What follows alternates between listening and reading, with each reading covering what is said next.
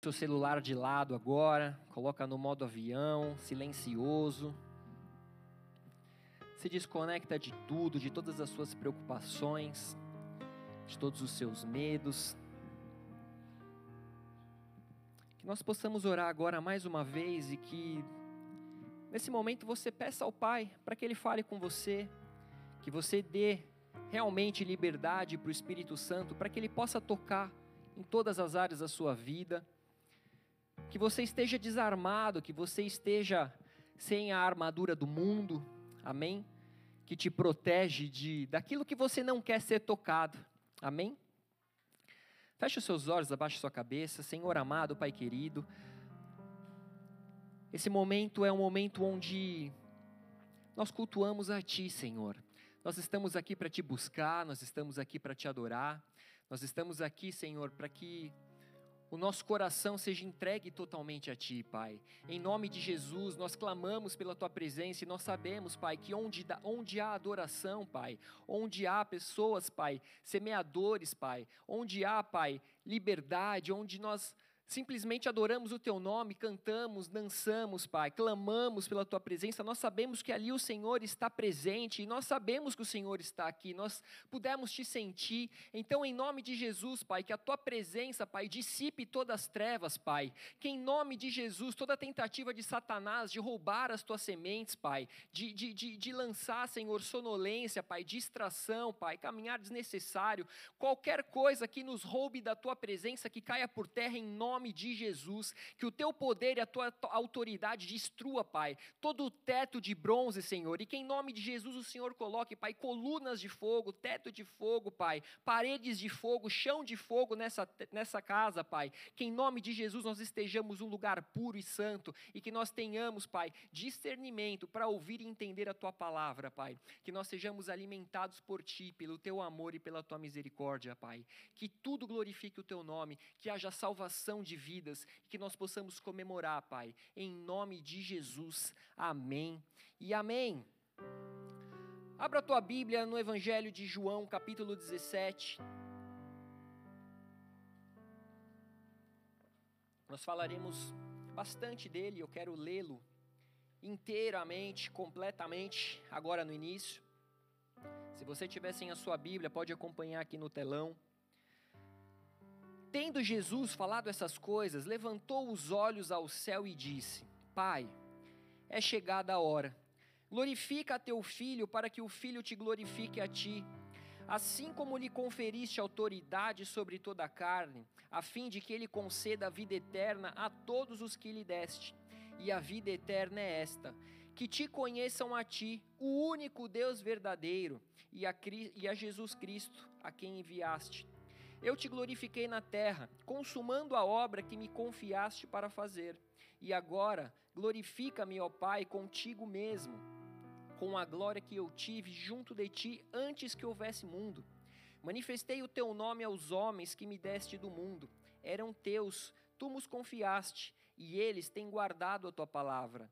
Agora, eles reconhecem que todas as coisas que me tens dado provêm de ti porque eu lhes tenho transmitido as palavras que me deste, e eles a receberam, e verdadeiramente conheceram que saí de ti, e creram que tu me enviaste. É por eles que eu rogo, não rogo pelo mundo, mas por aqueles que me deste, porque são teus. Ora, todas as minhas coisas são tuas, e as tuas coisas são minhas, e neles eu sou glorificado. Já não estou no mundo, mas eles continuam no mundo, ao passo que eu vou para junto de ti. Pai Santo, guarda-os em teu nome, que me deste, para que eles sejam um, assim como nós. Quando eu estava com eles, guardava-os no teu nome que me deste, e protegi-os, e nenhum deles se perdeu, exceto o filho da perdição, para que se cumprisse a Escritura. Mas agora vou para junto de ti, e isto falo no mundo, para que eles tenham o meu gozo completo em si mesmos. Eu lhes tenho dado a tua palavra, e o mundo os odiou, porque eles não são do mundo, como também eu não sou. Não peço que os tires do mundo, e sim que os guardes do mal. Eles não são do mundo, como também eu não sou. santifica-os na verdade. A tua palavra é a verdade. Assim como tu me enviaste ao mundo, também eu os enviei ao mundo. E a favor deles, eu me santifico a mim mesmo, para que eles também sejam santificados na verdade. Não rogo somente por estes, mas também por aqueles que vierem a crer em mim, por intermédio da Sua palavra, a fim de que todos sejam um, e como és tu, ó Pai, em mim e eu em ti, também sejam eles em nós, para que o mundo creia que tu me enviaste.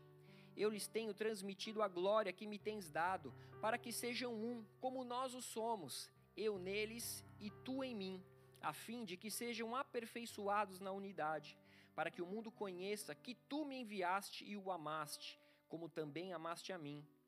Pai, a minha vontade é que onde eu estou estejam também comigo os que me deste, para que vejam a minha glória que me conferiste, porque me amaste antes da fundação do mundo. Pai justo, o mundo não te conheceu, eu, porém, te conheci, e também estes compreenderam que tu me enviaste. Eu lhes fiz conhecer o teu nome, e ainda o farei conhecer, a fim de que o amor com que me amaste esteja neles e eu neles esteja. Até aí. Na verdade, ele acaba aí. Deixa eu só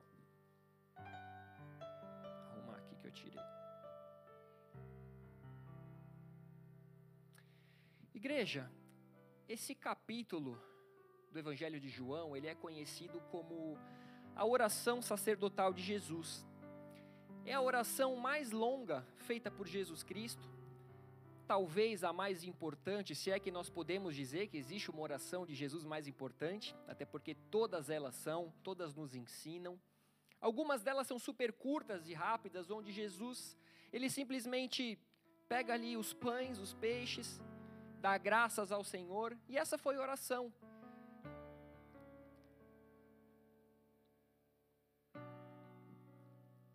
E aí você diz, mas foi tão, foi tão rápido, foi tão curto, mas foi tão poderoso e fez com que milhares de pessoas ali se alimentassem daquele, daquele pãozinho, daquela, daquele peixinho que foi multiplicado. Mas essa é uma oração ao qual ele ora por si mesmo. Jesus orou por si mesmo. Jesus ele orou pelos seus discípulos. Jesus ele orou também por aqueles que o conheceriam, que não sabiam da existência. E essa semana eu falei com algumas pessoas a respeito de oração. E essas pessoas acreditavam não saber como orar, ou por algum motivo tinham vergonha de orar. E eu creio que isso seja natural entre todos nós termos um dia esse pensamento, afinal, quando a gente se converte, a gente não tem ainda muita ideia de como deve ser o nosso relacionamento com Deus. Eu conheci Deus agora e como que eu me relaciono com Ele? Eu não sei. Ah, é através da oração, mas como que eu devo orar?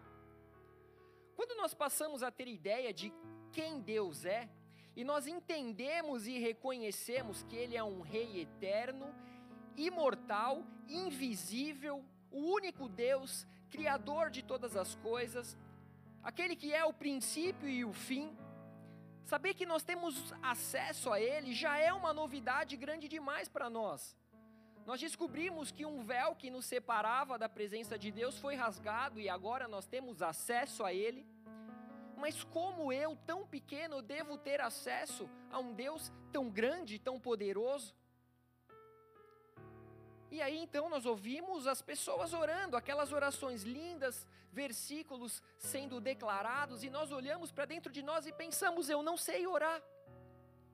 Eu não consigo orar com tanto poder, eu não consigo orar com tanta autoridade, eu não consigo declarar palavras tão bonitas, e nós associamos a oração correta à oração que nós ouvimos. Talvez você tenha ouvido o seu pastor orando, talvez você tenha ouvido o seu líder orando, talvez aquele seu amigo que te apresentou Jesus, ele passou então a ser a sua referência daquele que ora corretamente. Só que não há nada de errado você pensar, eu não sei orar. Não tem nada de errado. Os próprios discípulos de Jesus, ao andar com ele, observar que Jesus ele se retirava constantemente para orar, eles perguntaram: Senhor, ensina-nos a orar como João também ensinou os seus discípulos. Ou seja, os próprios discípulos de Jesus, aqueles que andavam ao lado dele, em algum momento reconheceram que não sabiam orar.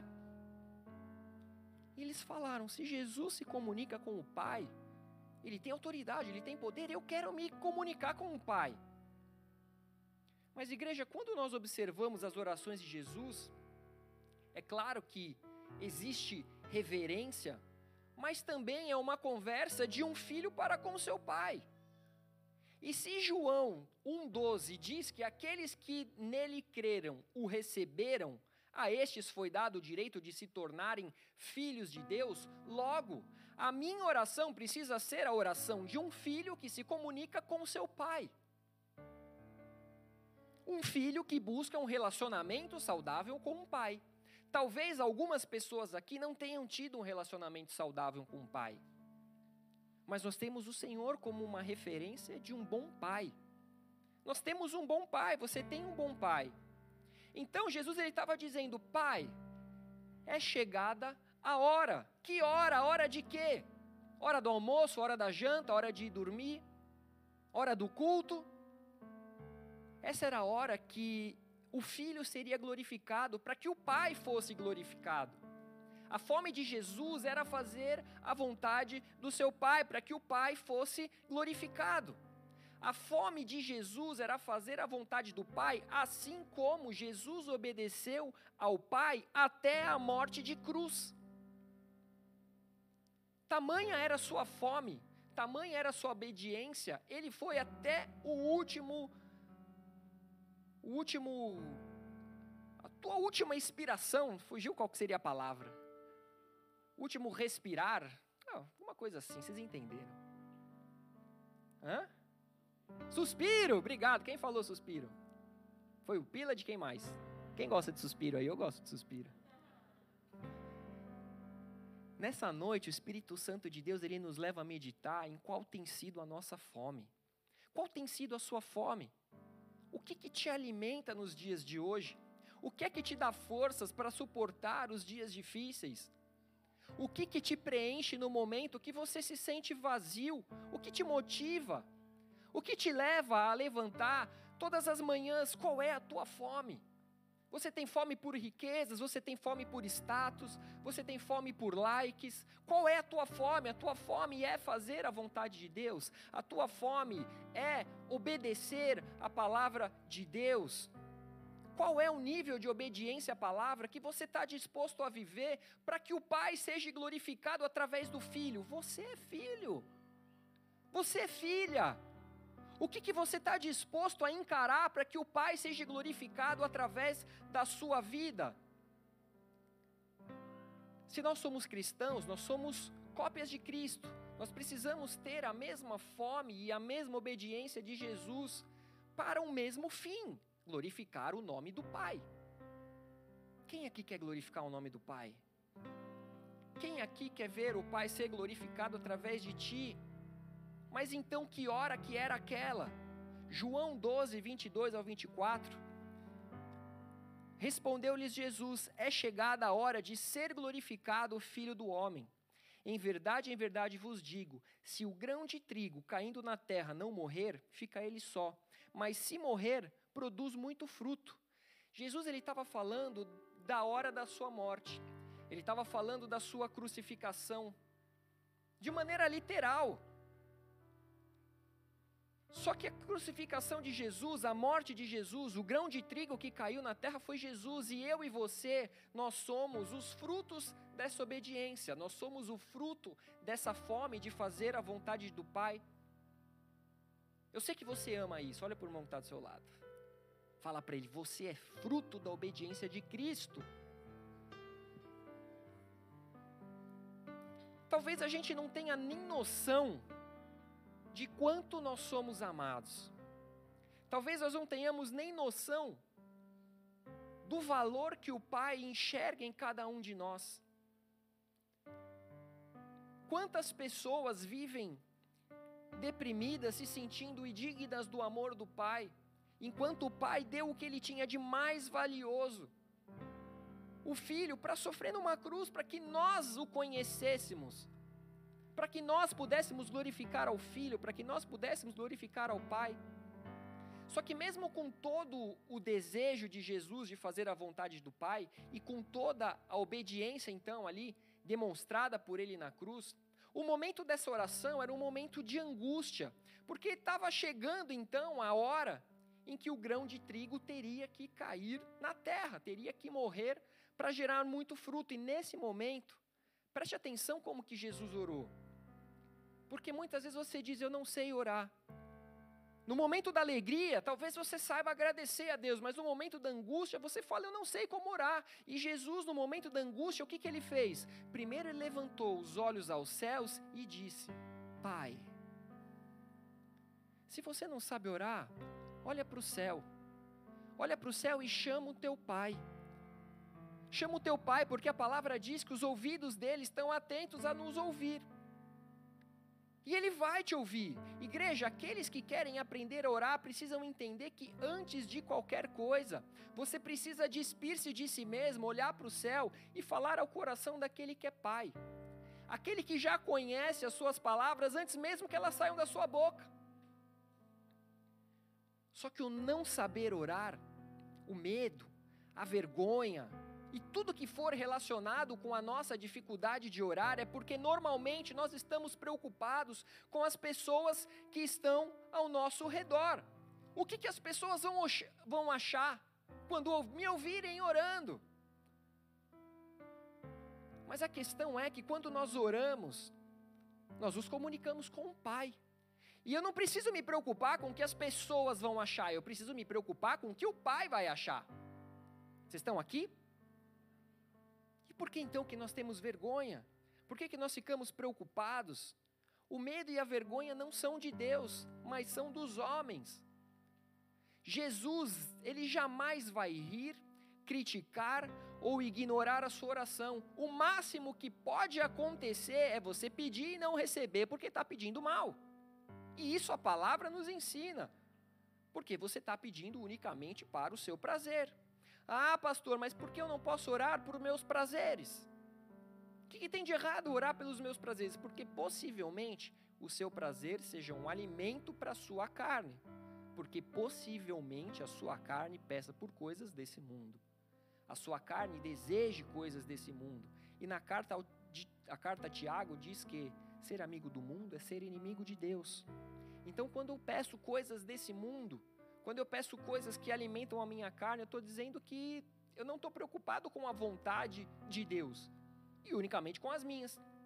Ah, pastor, mas nós lemos que Jesus pediu ao Pai para que o Filho fosse glorificado. É certo isso? Jesus então pediu glória?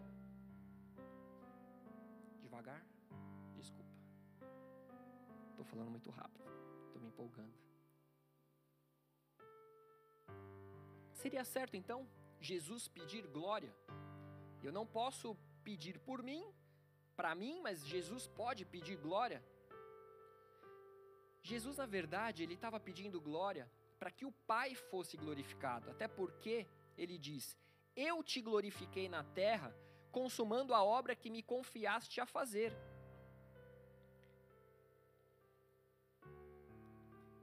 Ele estava dizendo: Essa foi a maneira a qual a minha fome foi saciada foi a maneira ao qual eu aprendi o mais alto nível de obediência. E então Jesus pede pela glória que ele já tinha junto com o Pai, antes que houvesse mundo. Ou seja, ele não estava pedindo ali aplausos, mas ele tinha toda a glória antes que o mundo se tornasse mundo. Jesus ele era dotado de honra, de glória. Jesus ele é o princípio e o fim. Ele era o Verbo que estava com Deus. Ele era Deus. Por meio dele, todas as coisas foram feitas e sem ele, nada do que foi feito se fez. Ou seja, ele era detentor de toda a glória. Jesus, ele é a palavra e a palavra era a fonte de vida e essa vida trouxe a luz para todas as pessoas. Isso não sou eu que estou dizendo, isso é a Bíblia que nos ensina. Ou seja, Jesus ele já era digno de toda a honra e toda a glória, mas ele abriu mão de toda essa glória. Ele se diminuiu do meu e do seu tamanho. Ele se submeteu a vir a esse mundo, que é um mundo maravilhoso, que é um mundo perfeito, que é um mundo criado pelo Senhor por ele, porém que tem sido destruído pelo homem, pela ganância, pela mentira, pela, pelo egoísmo mas ele se fez semelhante aos homens, se esvaziando e se tornando servo. Jesus ele se humilhou até a morte para que o Pai fosse glorificado e para que depois ele pudesse interceder ao Pai em favor de mim e de você. Olha o tamanho do sofrimento de Jesus, olha o tamanho, o quanto ele se diminuiu Olha o quanto ele sofreu para que pudesse interceder por mim e por você. Ele abriu mão da sua glória. Só que no momento dessa oração, Jesus ele sabia que ao ir para Jerusalém, ele seria entregue aos sacerdotes, ele seria preso, ele seria condenado, ele seria acusado, crucificado. Ele sabia que ele seria crucificado para morrer e ser ressuscitado ao terceiro dia. Só que isso não se tratava de um plano frustrado, bem pelo contrário, isso se tratava de um plano perfeito, isso se tratava da vitória de Jesus para contra o império das trevas, para contra a morte. Então Jesus ele simplesmente caminhou para a cruz como um rei caminha para sua coroação. O filho glorificaria ao pai e o filho seria glorificado através da sua obra redentora. Vocês estão aqui? Então Jesus Cristo ele recebeu autoridade sobre toda a carne, a ponto de nos oferecer a vida eterna. Deuteronômio 7,14 diz: Vocês serão o povo mais abençoado do mundo. Todos terão filhos e todos os seus animais terão crias. Essa era só uma das bênçãos para aqueles que fossem obedientes à palavra de Deus. Se você for lá ler Deuteronômios, você vai ver uma lista de bênçãos. Só que agora toda autoridade está sobre Jesus, e o seu desejo é que vivamos a vida eterna. Mas o que é a vida eterna?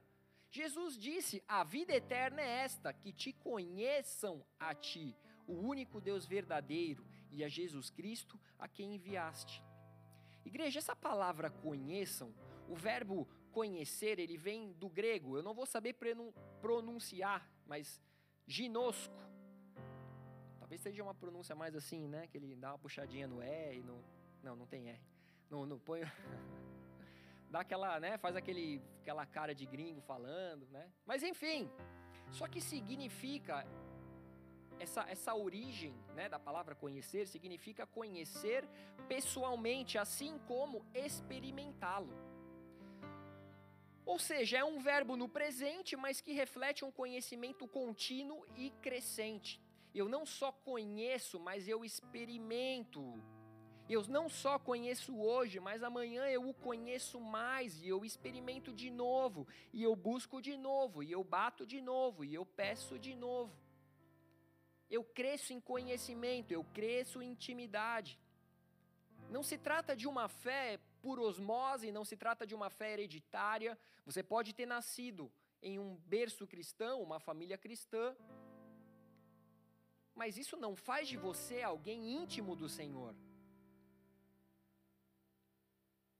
Mas é uma fé que é desenvolvida através da sua comunhão e intimidade com o Espírito Santo. Essa fé vai se desenvolvendo conforme você busca, conforme você se diminui, assim como ele se diminuiu, para que ele cresça dentro de você. Assim como João Batista falou, que ele cresça e eu diminua que ele apareça e que eu, eu não seja visto. Jesus precisa ser visto através de você. Muitas vezes as pessoas buscam por, por, por um conhecimento, por um status, mas o quanto de Jesus estão conhecendo em você?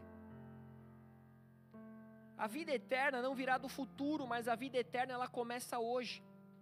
A vida eterna começou quando você foi apresentado a Jesus Cristo. A vida eterna é essa, que te conheçam. E como nós o conhecemos? Através da palavra, através da oração. Ah, pastor, mas eu ainda não sei orar, ainda estou com vergonha. Levante os seus olhos aos céus e fale com seu pai. Levante os seus olhos aos céus e fale com o teu pai. É tudo o que ele quer, é ouvir a tua voz. Um filho falando com o pai. Tudo bem, pastor, até eu entendi, mas eu não sei o que falar. Alguém já pensou isso? Até eu entendi, mas eu não sei o que falar. A minha pergunta é: se você tivesse internado na UTI, se você tivesse em uma fila aguardando por uma doação de um órgão vital, onde você depende de um transplante para sobreviver, se você recebesse um pulmão, um rim, um coração, o que, que você diria ao doador desse órgão? Você agradeceria? Você agradeceria àquele que te deu a oportunidade de permanecer vivo? Você agradeceria àquele que abriu mão de si, de um órgão, para que você pudesse sorrir, para que você pudesse chorar, para que você pudesse correr, para que você pudesse amar? O que você diria a essa pessoa? Ah, pastor, mas possivelmente o doador do coração morreu. Como que eu vou agradecê-lo? Jesus você pode agradecer, porque ele morreu, mas ele ressuscitou no seu lugar. Ele morreu, ele deu tudo, ele esvaziou o sangue dele para que você tivesse sangue, e o sangue simboliza a vida, para que você pudesse agradecê-lo, para que você pudesse ser grato. Ele morreu no seu lugar. E os ouvidos dele estão atentos à sua oração. Seja grato àquele que te deu vida.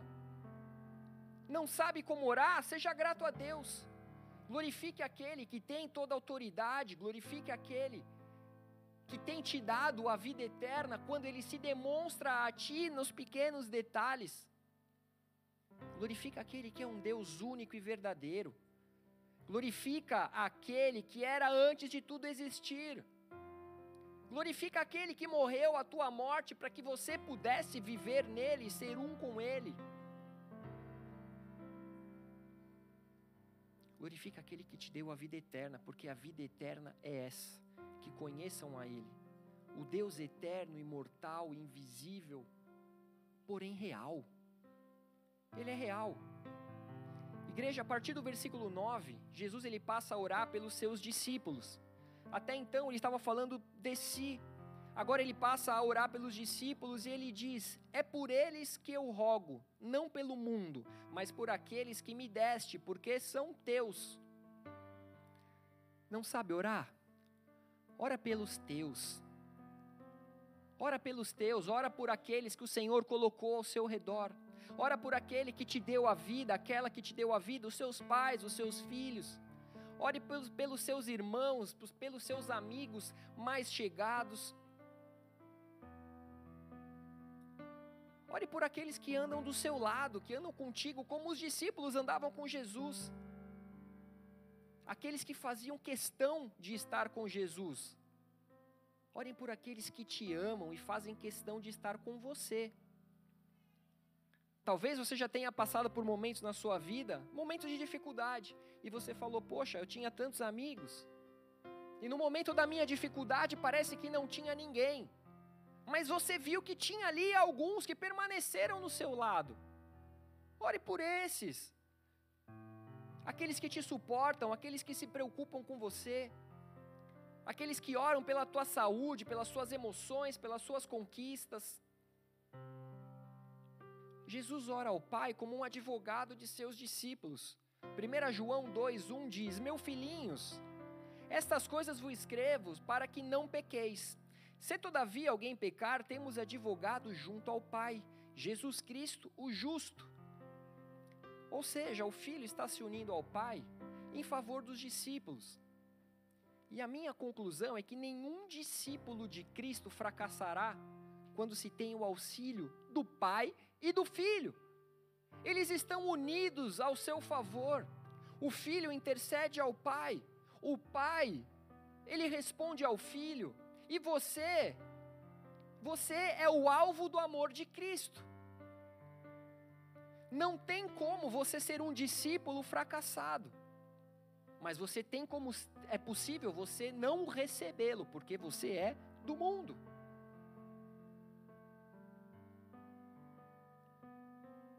Quem eram esses discípulos? Eles eram os onze escolhidos por Jesus, com exceção de Judas, aquele que o traiu, mas eles pertenciam ao Pai. E nós lemos que o Pai havia dado, os dado ao Filho, porque o Pai e o Filho são um, e nós lemos que é do Pai, é também do Filho e vice-versa. Peraí, aí você me confundiu. Confundiu ou não? Tudo que é do Pai é do Filho que é do filho é do pai, porque eles são um. Então, na oração de Jesus, ele pede por três coisas. A primeira delas, no versículo 11, ele diz: Pai Santo, guarda-os em teu nome, que me deste, para que eles sejam um, assim como nós. Ou seja, ele estava pedindo para que o Pai os guardasse. Nós somos guardados por Deus. 1 Pedro 1,5 diz que sois guardados pelo poder de Deus mediante a fé, para a salvação preparada para revelar-se no último tempo.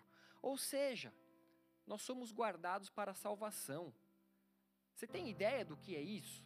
Você ser guardado no nome do Senhor para a salvação? Esse é o pedido do filho ao Pai.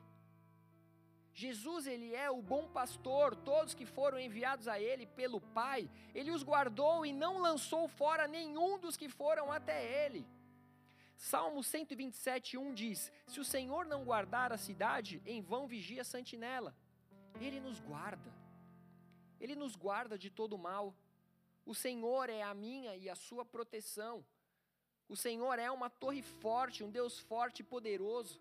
Ele é quem guarda a sua entrada, a sua saída, quer você esteja na Irlanda, no Brasil, em qualquer outro lugar, seja uma viagem de turismo, seja uma mudança de vida, é Ele quem te guarda, Ele é quem guarda a sua entrada e a sua saída.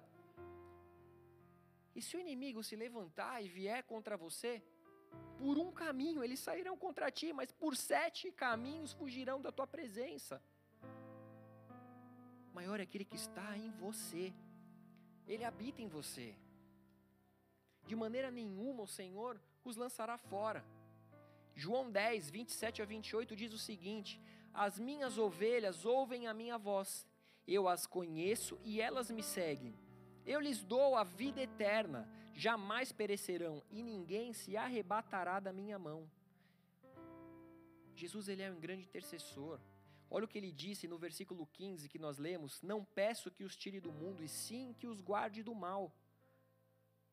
Ou seja, Jesus ele não só morreu em uma cruz por você, assim como ele está assentado à destra do Pai Todo-Poderoso, intercedendo por você para que você seja guardado do mal. Ele recebeu o nome que é sobre todo nome, do céu, na terra, debaixo da terra, e ele está centrado à destra do Pai, intercedendo para que você seja guardado. E você ainda tem dúvida se você é valioso para alguém, você ainda tem dúvida se você é amado por alguém. A segunda coisa que Jesus pede ao Pai em sua oração é para que os discípulos tenham alegria completa. No versículo 13 ele diz: Mas agora vou para junto de ti. E isto falo no mundo para que eles tenham o meu gozo completo em si mesmo, para que eles tenham alegria completa em si mesmo. A obra de Cristo em breve ela seria completada na cruz do Calvário. Por mais que Jesus tivesse angustiado, essa era a sua alegria. Mais uma vez, fazer a vontade do Pai. Só que Jesus estava dizendo: a minha alegria estará completa. Agora, só falta que essa obra tenha um resultado sobre os discípulos, que eles sejam guardados, santificados e unidos por um laço de amor. Eu vou fazer a tua vontade, eu vou morrer naquela cruz. A obra redentora será consumada, será completada, mas isso precisa gerar frutos precisa gerar muitos frutos. Os meus discípulos precisam ser guardados, santificados e unidos. Nós precisamos ser guardados, santificados e unidos. Esse era o desejo do filho. Então, o seu terceiro pedido na sua oração, Jesus diz: santifica-os na verdade. A tua palavra é a verdade. Muitas pessoas se perguntam como eu posso viver uma vida de santidade. Precisa ser através da palavra de Deus. Você precisa viver através da palavra de Deus.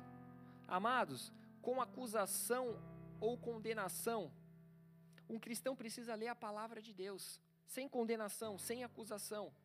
Mas todo cristão precisa ler a palavra de Deus. Eu sei que o seu dia é corrido, eu sei que você tem muitas responsabilidades, eu sei que você tem filhos, eu sei que vocês enviam dinheiro e sustentam pessoas no Brasil. Eu sei que existem muitas coisas na, suas cabe na sua cabeça, mas não deixe de ler a sua Bíblia. Se a tua cabeça está cheia, eu tenho certeza que tem mais um espacinho ali para a palavra de Deus. Não deixe de buscar conhecer aquele que intercede por ti, aquele que te guarda, aquele que te traz a vida eterna, aquele que te santifica. Não deixem de viver na verdade, porque nós somos santificados na verdade. Essa semana eu ouvi um testemunho de uma pessoa que estava vivendo, estava literalmente numa sinuca de bico. Eu vou até beber água para traduzir sinuca de bico. Para piorar, vou falar mais a sinuca de bico. O que, que seria uma sinuca de bico? Eu vou explicar e depois você traduz, talvez fique mais fácil, tá bom? E aí fica mais. E aí vocês esperam ela traduzir, tá bom? Mas uma sinuca de, de bico talvez os homens entendam um pouco mais, mas é uma situação onde a pessoa se encontra sem saída. A pessoa não tem saída, é uma analogia ao jogo de sinuca, quando o jogador ele tem a bola da vez protegida atrás de outras bolas, e ali ele fica impedido de acertá-la. Consegue explicar mais ou menos aí não? Explica aí, a gente espera.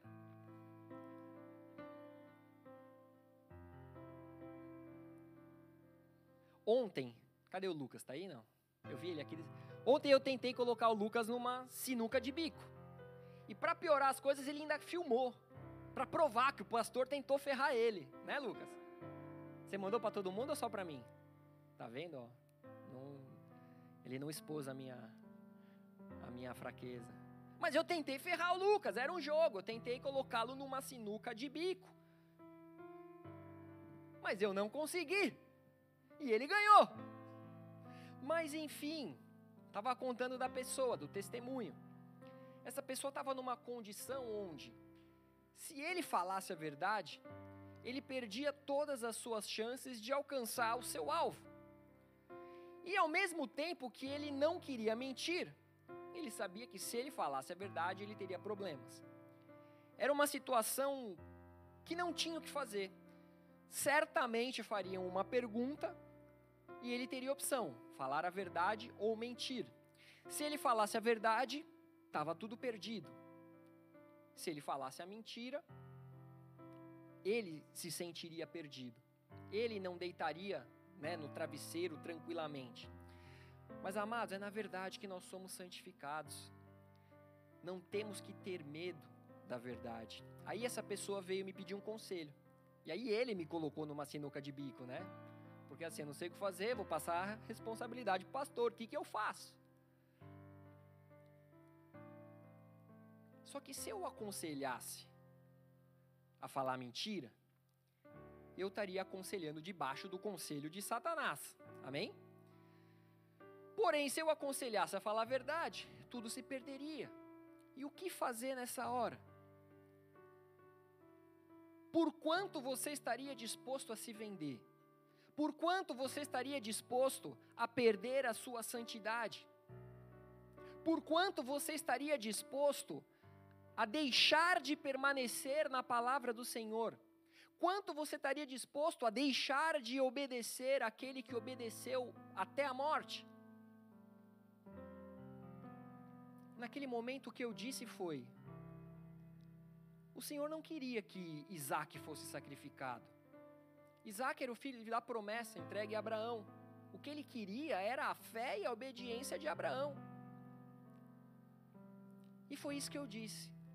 Da mesma maneira, eu creio que você só se sentirá em uma sinuca de bico se dentro do seu coração você tiver a intenção de, de mentir ou omitir a verdade. E aí eu perguntei: se te perguntarem a verdade, você falaria?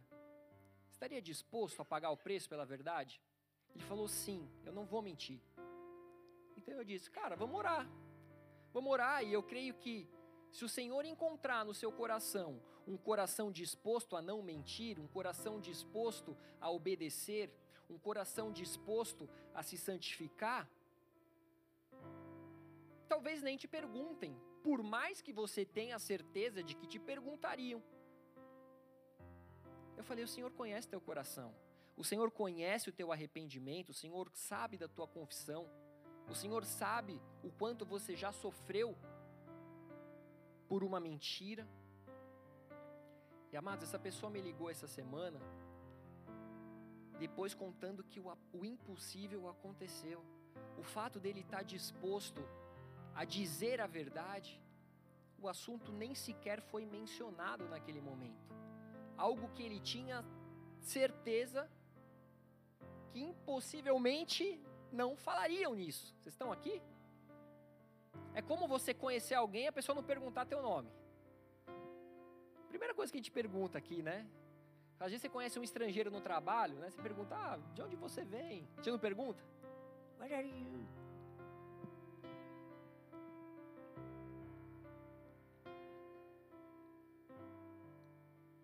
Eu fui fazer, fui fazer uma besteira, né? Fui brincar e falei nada a ver. Mas enfim, enquanto a verdade nos santifica, a mentira nos destrói. Você pode buscar pelo caminho da verdade, pelo caminho da, da mentira.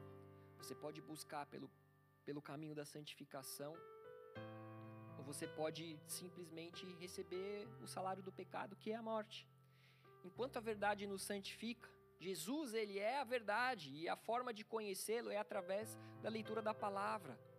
Nós só o conhecemos nós só nos santificamos através da palavra, da verdade. Hoje em dia é tão mais fácil, você pode carregar a tua Bíblia no teu bolso. Você pode carregar a tua Bíblia no celular. Antigamente ela era grande, ela era pesada. Esquecias nos lugares. Hoje ela está aqui, na palma da nossa mão. Você pode ler no horário do seu break. Você pode ler enquanto você está no Luas. Você pode ler enquanto está no Dart. Eu sei que muitas vezes é difícil, mas será que é pedir muito para você separar alguns minutinhos do seu dia e dedicar àquele que te amou com um amor tão imenso que é praticamente impossível de explicar? Aquele que te santifica, aquele que te guarda, aquele que é o teu juiz, o teu advogado, é muito pedir para você separar alguns minutinhos, não tem outra maneira de explicar o amor do pai e do filho, senão através da graça. E como você vai conhecer essa graça? Como você vai conhecer esse amor? Para finalizar, Jesus ele ora pelos futuros crentes, aqueles que não o conhecem. Naquele momento, ele estava orando por mim, ele estava orando por você.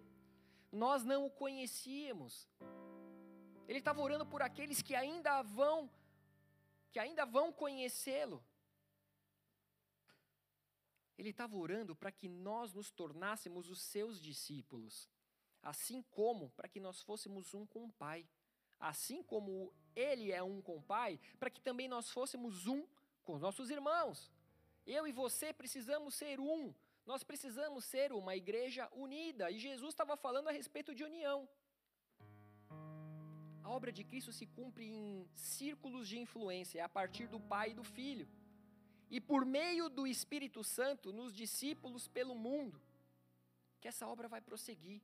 Então, quando nós somos alcançados, nós temos a decisão de tornarmos ou não discípulos. Quando nós os tornamos discípulos, nós somos guardados por Ele. Nós temos um advogado, a sua obra ela prossegue, ela continua. Para isso, nós precisamos ser um, assim como o Pai e o Filho são um.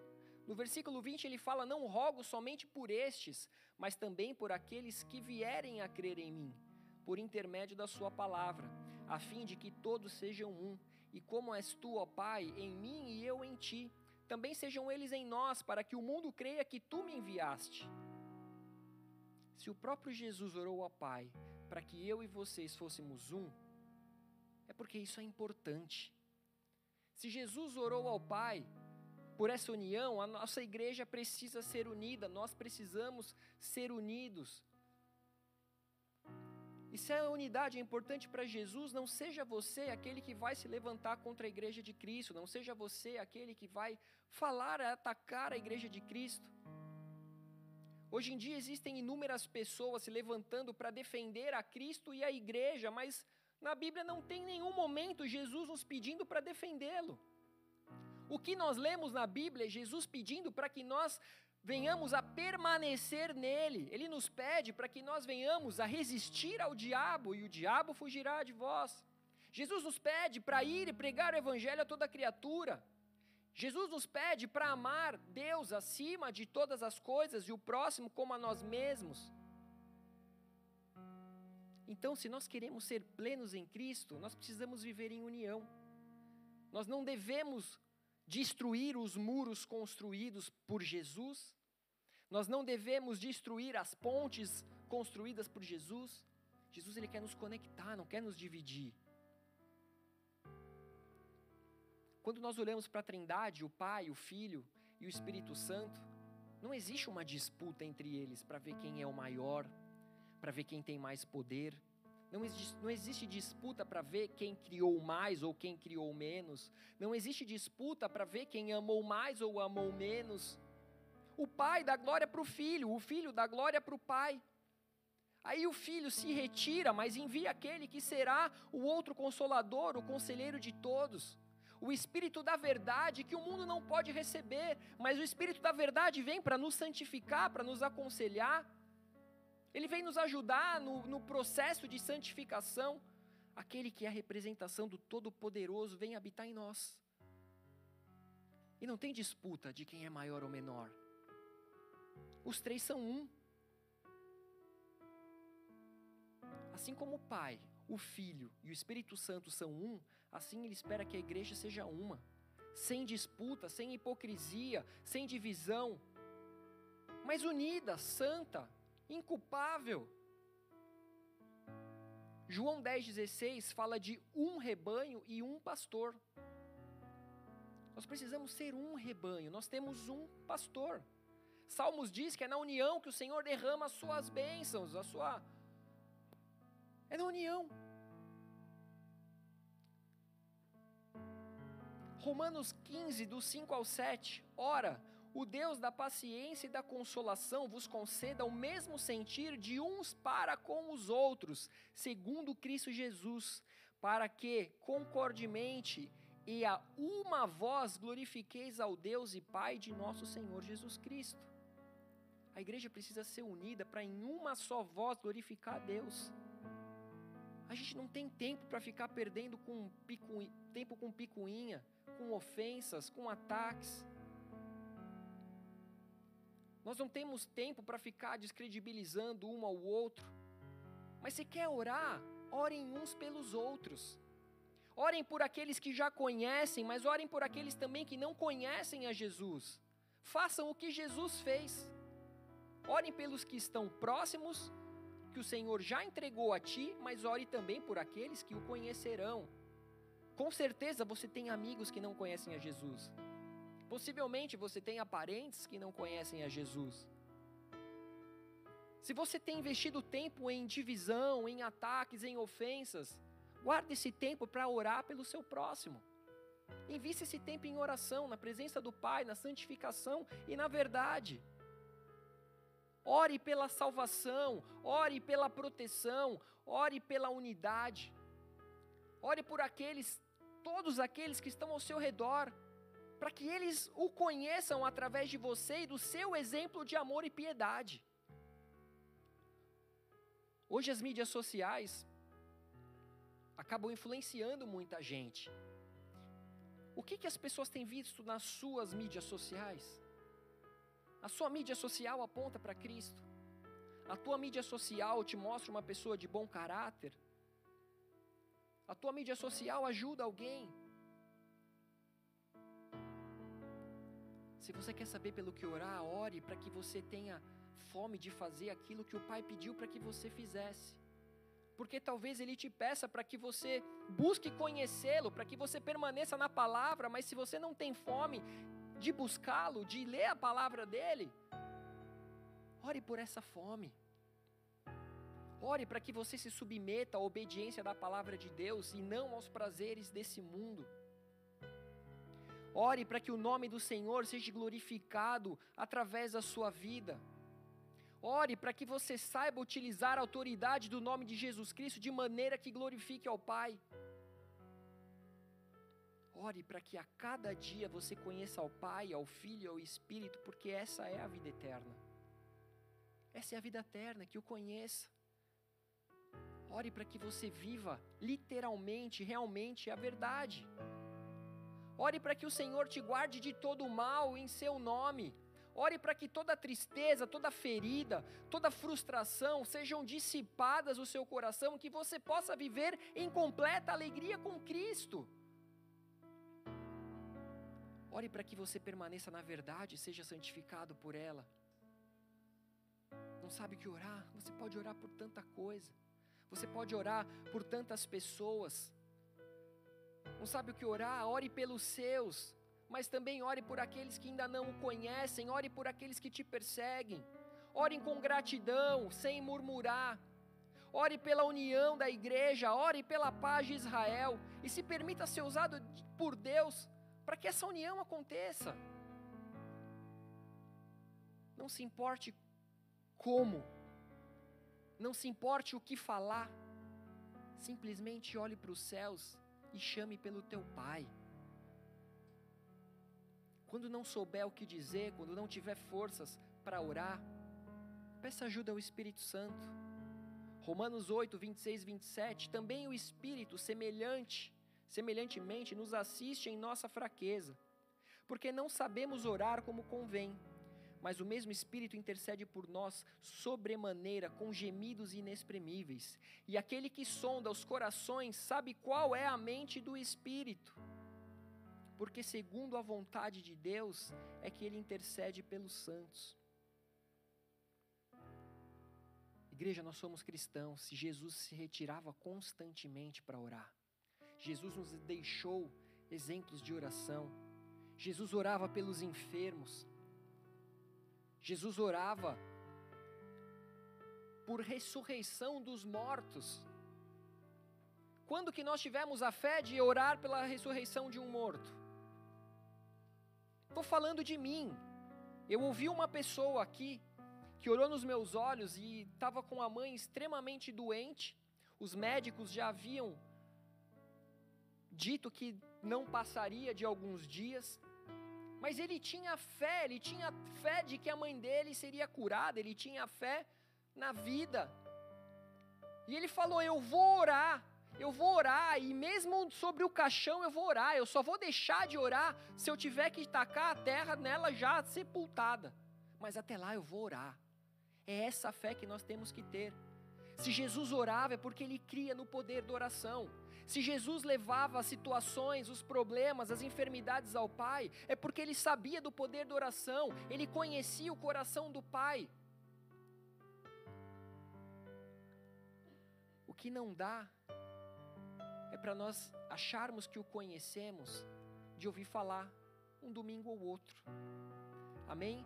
Essa palavra ela é para que ela alcance o teu coração para que ela te motive, te incentive a buscar aquele que é o seu Criador, aquele que te guarda, aquele que te amou primeiro, aquele que obedeceu até a morte, aquele que não poupou esforços, que não poupou o seu sangue, que não poupou a sua carne, para que você tivesse vida eterna, para que você vivesse em plena alegria no Senhor. Amém? Feche os seus olhos, abaixe sua cabeça no seu lugar.